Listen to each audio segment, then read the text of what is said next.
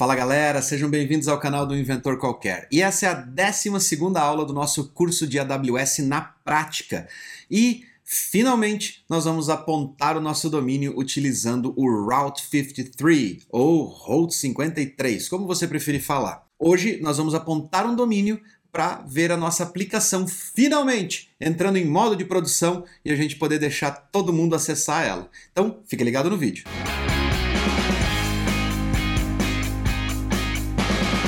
Se você está chegando agora, esse vídeo faz parte de uma série de 12 vídeos que a gente está fazendo sobre AWS na prática, onde a gente ensina desde criar sua conta, configurar, entender a parte de custos e como economizar dinheiro com a Amazon, até a parte de publicar sua aplicação em produção. Eu vou deixar o linkzinho da playlist aqui no card e vou deixar na descrição desse vídeo também. E se você não percebeu, essa é a 12 segunda aula. Mas eu não vou falar que essa é a última aula, porque aprender sobre Amazon e aprender sobre cloud computing nunca acaba. Então, esse é o último vídeo desta série de publicando a sua aplicação na prática, mas vão ter mais vídeos falando sobre outros serviços da Amazon inclusive a parte de serverless, ou como publicar sua aplicação sem precisar ficar levantando servidores específicos para ela. Ou seja, publica e deixe a infraestrutura de cloud cuidar de quantas máquinas ou quanto recurso ela precisa para poder atender aos seus usuários. Então, fica ligado aqui, porque ainda tem muito mais coisa. Tem vídeo sobre IoT, tem um monte de outras coisas que a gente vai trabalhar com cloud e vai publicar aqui no canal na faixa para você aprender como trabalhar com cloud e se tornar um profissional top. Beleza? Então a aula de hoje é sobre DNS. Sabe o que é DNS? Sabe o que é um domínio? Bom, basicamente, um domínio é uma forma de você mascarar ou tornar mais bonito um IP, que são aqueles númerozinhos que a gente utiliza para encontrar as máquinas nos endereçamentos de rede. Os IPs são a parte de endereçamento real de uma rede de computadores, ou seja, é através dos IPs que a gente sabe exatamente que máquina é e onde ela está, inclusive pela questão de topologia desses IPs. Cada classe de IP, IP de classe A, B, C ou D, identifica a qual rede aquele IP pertence e a qual rede todos os IPs abaixo dele também pertencem. Mas é muito chato você passar um IP, por exemplo, para fazer a propaganda de um site ou de um e-commerce ou de qualquer produto. Imagina só, olha só, tô com um novo aplicativo, acesse o meu IP 50.139. Não faz sentido. Então, para isso, lá já no começo da internet, eles já criaram uma forma mais amigável das pessoas conseguirem encontrar essas máquinas que ficam conectadas na rede. E a forma de tornar isso mais amigável é através do domínio, como www.google.com.br, por exemplo, porque o domínio é mais fácil de seres humanos lembrarem. Porém, por trás de um domínio sempre existe um IP ou vários IPs dependendo de como a infraestrutura está distribuída ao redor do globo. E é usando um domínio que a gente vai direcionar os nossos usuários para dentro da nossa aplicação.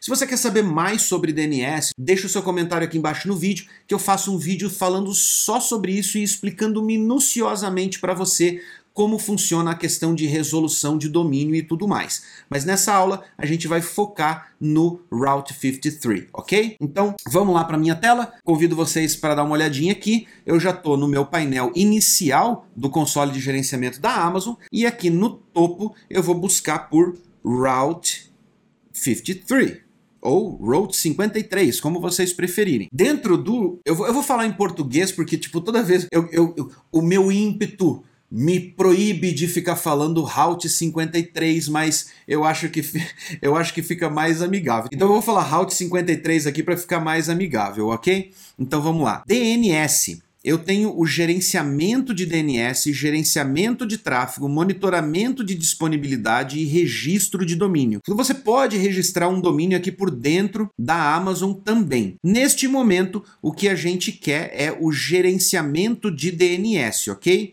Então eu vou criar uma zona hospedada. Vamos criar aqui, zona hospedada. Dentro da zona, o primeiro campo é o nome de domínio. Eu vou utilizar aqui, para a gente fazer esse experimento, o domínio do próprio inventor qualquer. Então eu vou utilizar aqui o um inventor qualquer. Lembrando que aqui você não utiliza www. O www é um subdomínio.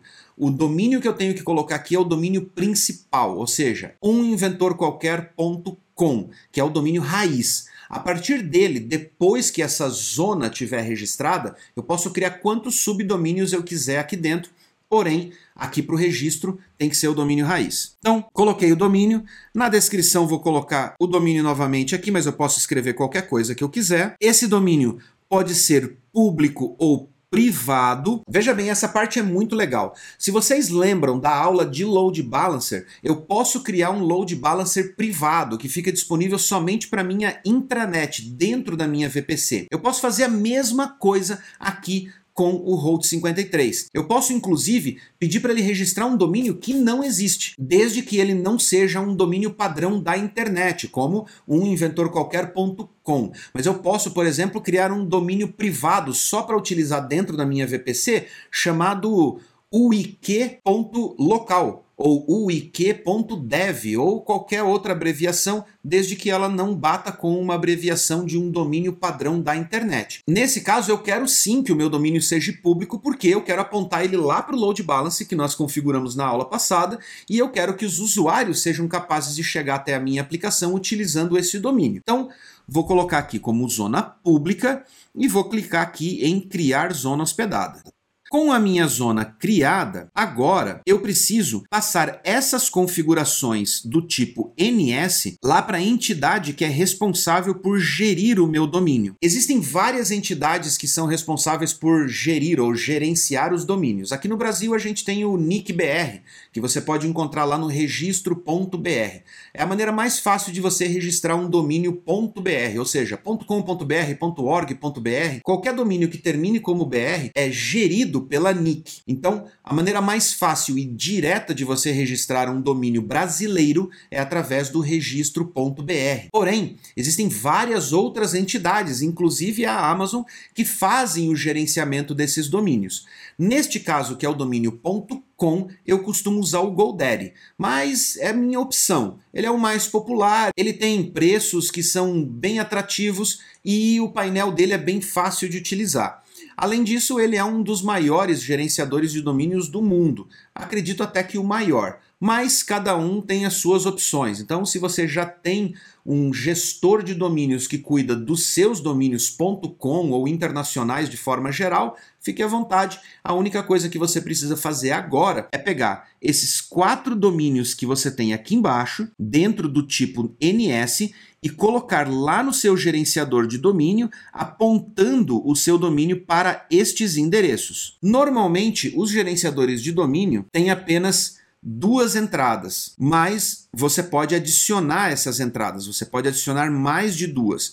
Quanto mais entradas, ou seja, quanto mais servidores de DNS você tiver, mais redundância você tem caso um desses servidores acabe saindo do ar. Então eu estou aqui colocando dentro do meu gerenciador de domínio cada uma dessas entradas. Pronto, as entradas foram atualizadas lá no meu gestor de domínios. Bom, agora que o meu domínio já está registrado como uma zona dentro do Route 53 e ele já está alterado lá no meu gestor de domínio, eu preciso aguardar um tempinho até que essa nova configuração seja propagada pela internet. Isso mesmo. Dependendo de como estava a configuração do meu servidor de DNS anterior, isso pode levar de algumas horas até mesmo alguns dias de atualização. Eu acredito que dentro de alguns minutos essa atualização já vai estar disponível.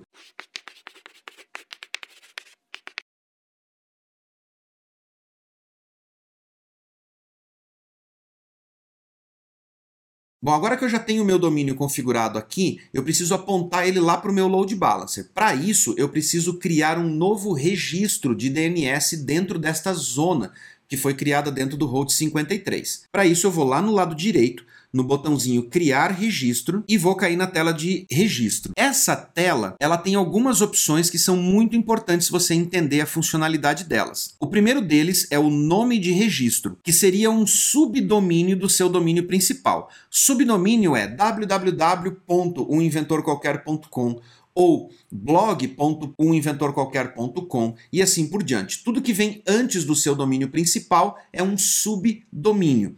Nesse caso, eu posso tanto informar um subdomínio aqui no nome de registro, como eu posso deixar ele em branco, indicando para o servidor de DNS que essa entrada de DNS refere-se ao domínio raiz. No tipo de registro, eu tenho que escolher qual é o tipo de registro de DNS. Mais uma vez, se você não conhece de DNS, ou se você não sabe para que, que serve cada tipo de registro desse, deixa um comentário aqui na descrição que eu faço um vídeo falando somente sobre DNS e aí eu explico para você para que, que serve cada um desses tipos. Neste momento, nós vamos direto ao assunto, vamos direto ao ponto, que é apontar o domínio lá para o meu load balancer. Para isso, eu vou utilizar um domínio do tipo A e eu vou marcar ele como alias. Uma das coisas legais sobre o Route 53 é que a Amazon integra o sistema de DNS dela com os recursos internos da Amazon. Coisas que normalmente não dariam para fazer, como apontar um DNS do tipo A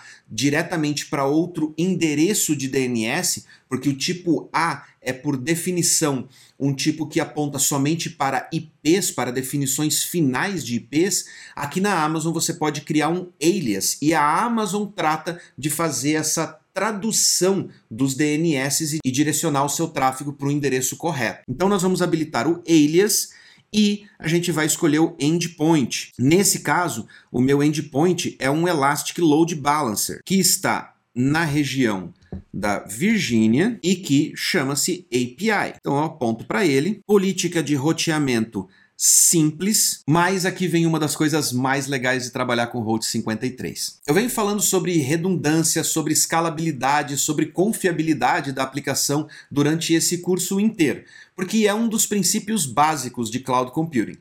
Porém, a maioria dos servidores de DNS são muito limitados, limitados às funcionalidades mais básicas de um servidor DNS, que é servir um nome de domínio e apontar esse usuário para algum lugar, seja para outro domínio ou seja para um IP diretamente. No caso do Route 53, a gente tem umas opções muito legais aqui que envolvem redundância e escalabilidade. E é nas políticas de roteamento que o Route 53 se diferencia da maioria dos outros servidores de DNS que você encontra aí pela internet. Nas opções de políticas de roteamento, você encontra opções como ponderado, geolocalização, latência, failover e resposta de vários valores. Ou seja, você consegue customizar a maneira como o seu DNS vai responder para o usuário. Pega um exemplo aqui sobre a geolocalização. Você tem uma aplicação que está atendendo usuários a nível global.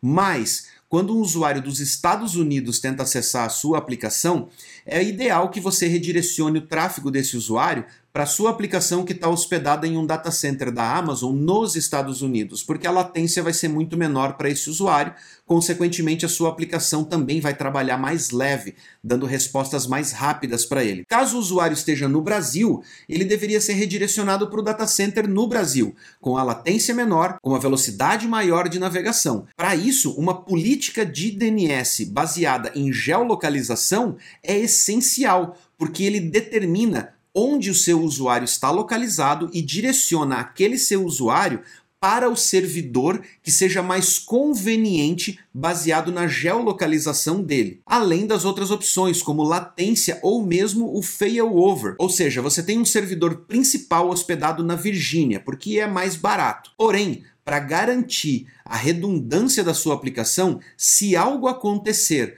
com a região da Virgínia inteira, sim, é raro, mas já aconteceu de uma região inteira da Amazon ficar completamente indisponível. Se isso acontecer, o próprio DNS aponta os usuários para uma outra região e direciona todo esse tráfego para uma outra área onde a sua aplicação pode estar rodando mesmo em modo de backup, mas pelo menos ela não vai estar fora do ar. Então, aqui você tem várias opções super legais principalmente se a sua aplicação precisa escalar a nível global e você precisa de 100% de disponibilidade na sua aplicação em cloud. Para o nosso projeto, a gente vai optar pelo roteamento simples e vai clicar em criar registros. Com o nosso registro criado, a gente vai fazer um testezinho com ele para ver se o nosso servidor de DNS já apontou para o endereço correto. E olha só, já estamos batendo lá na nossa API com o domínio. Olha que coisa linda! Já estamos apontando para o nosso domínio.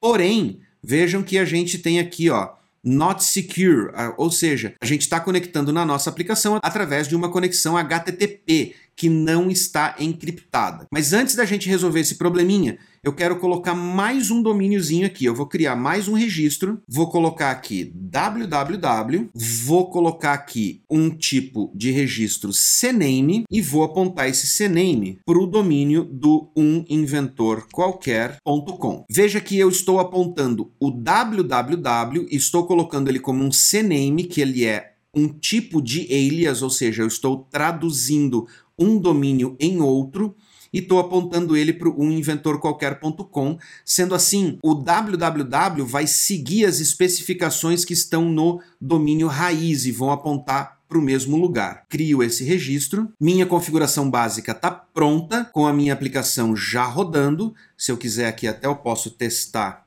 o meu www. Pronto, ele está apontando para lá também. E agora eu vou resolver aquele probleminha da certificação SSL. Para isso, nós vamos usar um outro recurso da Amazon, que é o gerenciador de certificados da Amazon, ok? Então, lá no campinho superior de pesquisa, a gente vai clicar lá e vai digitar Certificate Manager. Pronto, primeiro item, podemos clicar nele. O Certificate Manager, ele é um gerenciador de certificados de segurança que a própria Amazon disponibiliza para você, para você poder certificar ou proteger as aplicações que estão rodando dentro da Amazon. O legal de utilizar o Certificate Manager, ao invés de você comprar um certificado SSL de fora, é que a Amazon gerencia a renovação dele e a certificação da Amazon tem a mesma validade que outras certificações que você encontra no mercado. Ela consegue criptografar com alto nível de segurança e garantia da sua aplicação. Então vamos começar lá. A gente vai entrar na opção Provisione certificados, clique em Comece a usar, solicitar um certificado público, clicamos em Solicitar um certificado. No nome de domínio, a gente vai colocar asterisco ponto um inventor qualquer.com. Por que asterisco? Porque se eu colocar só uminventorqualquer.com, esse certificado só vai valer para o domínio raiz. Se eu colocar www.uminventorqualquer.com, esse certificado só vai valer para o www. Se mais para frente eu quiser criar um subdomínio chamado api.uminventorqualquer.com, esse mesmo certificado não vai funcionar para ela. Agora, se eu usar o asterisco, eu estou criando um certificado wildcard, que significa que todos os subdomínios vão estar disponíveis ou vão estar validados por esse certificado. Então, iniciando pelo asterisco, eu adiciono ele e depois eu adiciono o uminventorqualquer.com, que é o domínio raiz, e assim eu tenho todos os subdomínios e o domínio raiz cobertos por esse certificado. Clico em próximo e vou escolher a validação por DNS. Por que eu não escolho a validação por e-mail? Ela é mais complicada. Ela vai me mandar um e-mail, esse e-mail tem que ser enviado para endereços específicos como hostmaster arroba, e o domínio que eu estou registrando, e para isso eu já teria que ter um servidor de e-mail configurado e tudo mais, e nesse momento aqui eu não tenho. Nesse momento aqui o que eu quero é fazer a validação desse certificado para o site. Então, a maneira mais fácil é utilizar o próprio DNS e você vai ver como é fácil. Então, selecionando aqui DNS, vou para o próximo. Tenho a opção de adicionar tags. Nesse momento não me interessa, vou para revisão, confirmo a solicitação. Ele está colocando aqui ó, validação como pendente e ele me dá a opção de exportar configuração do DNS para um arquivo. Essa exportação para um arquivo significa que eu posso utilizar ela para fazer a validação através de qualquer servidor de DNS. Porém, eu também posso clicar aqui e pegar essas configurações direto aqui para cada um dos domínios que eu tenho que validar.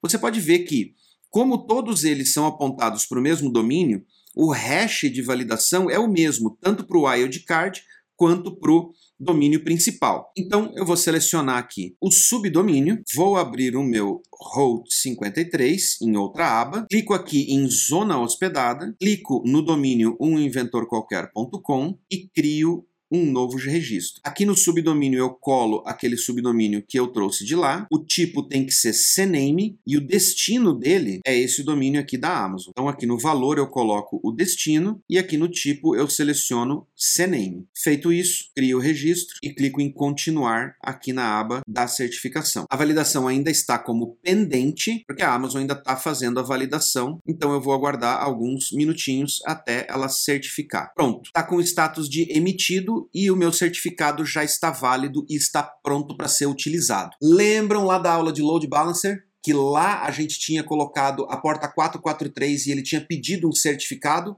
Bom, agora é a hora de utilizar esse certificado. Vamos voltar lá? Então, vamos lá. No nosso topinho aqui na busca, vou entrar lá em EC2, vou descer aqui no menuzinho da esquerda até a opção Load Balancers. No Listeners, eu clico em Adicionar Listener e escolho HTTPS. Como eu estou escolhendo o HTTPS, ele obviamente está falando para mim, preciso de um certificado. Então eu vou escolher um certificado do próprio ACM, que é o gerenciador de certificados da Amazon, e pronto aqui o meu certificado novo, o certificado que eu acabei de criar lá e validar pelo DNS. Cliquei, venho aqui, seleciono uma ação padrão, que é o avançar para, seleciono o destino, que é o meu target API, e aqui eu já posso ir para a próxima etapa, que é clicar no botão adicionar listeners. Pronto, porta 443 criada com êxito, volto lá no meu EC2 e como eu não quero que os meus usuários conectem de forma insegura, eu vou selecionar o meu listener da porta 80 e vou excluir ele. Feita aqui a configuração do meu listener e removida a porta 80, eu ainda tenho mais uma configuraçãozinha para ajustar antes de eu poder testar.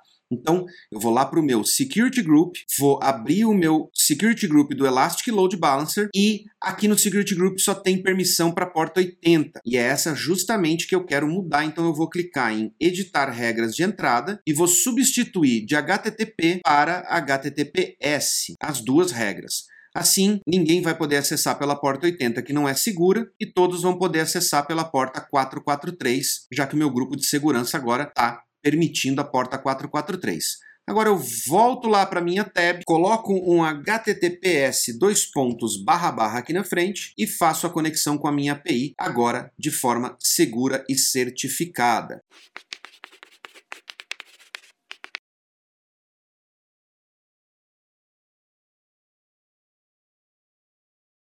Bom, com a minha aplicação agora funcionando de forma segura com o certificado SSL, eu ainda tenho mais um probleminha para resolver é um probleminha que é recorrente e que vem de muito tempo, desde quando a internet ainda não exigia certificação SSL para todas as conexões.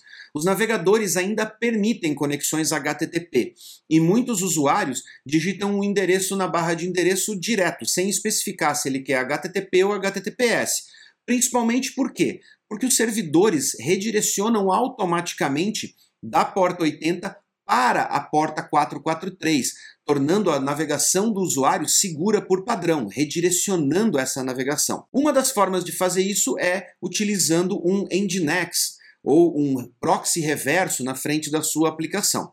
Mas existe uma maneira mais fácil de fazer isso, que é utilizando a própria Amazon para fazer esse redirecionamento e essa tratativa e garantir que ninguém consiga acessar a sua aplicação utilizando a porta 80, porque ela não oferece segurança nenhuma. As conexões podem ser interceptadas e os dados que estão transitando entre a sua aplicação e a máquina do usuário ficam completamente expostos a hackers ou a pessoas mal intencionadas, principalmente quem coloca, por exemplo, aqueles hotspots públicos para as pessoas conectarem pelo celular e acessarem a internet. Então, para proteger o seu usuário desse tipo de gente, você precisa redirecionar ele sempre para a porta 443. Mas, se você não está oferecendo a porta 80 como uma opção, a aplicação também não vai fazer o redirecionamento Vou te mostrar aqui. Lá na nossa aplicação, se eu conecto utilizando HTTPS, ela abre a aplicação. Mas se eu tirar o S daqui e tentar conectar via HTTP, ela vai me retornar erro. Então, o que eu tenho que fazer é voltar lá no meu Elastic Load Balancer e para isso eu vou clicar aqui em adicionar listener e eu vou adicionar um listener de porta 80 diferente daquele que eu acabei de deletar, com uma ação padrão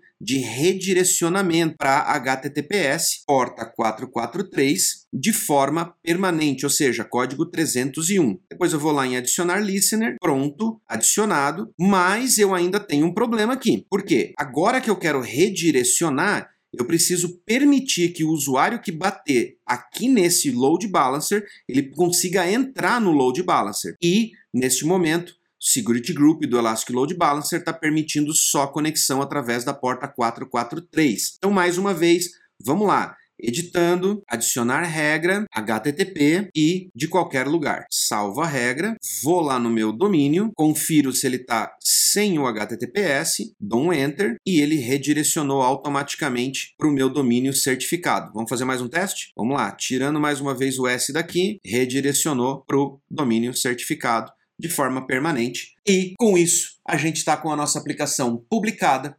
certificada, protegida, escalável, baratinha, porque a gente está usando free tier para publicar a nossa aplicação e estamos prontos para ir para o ar.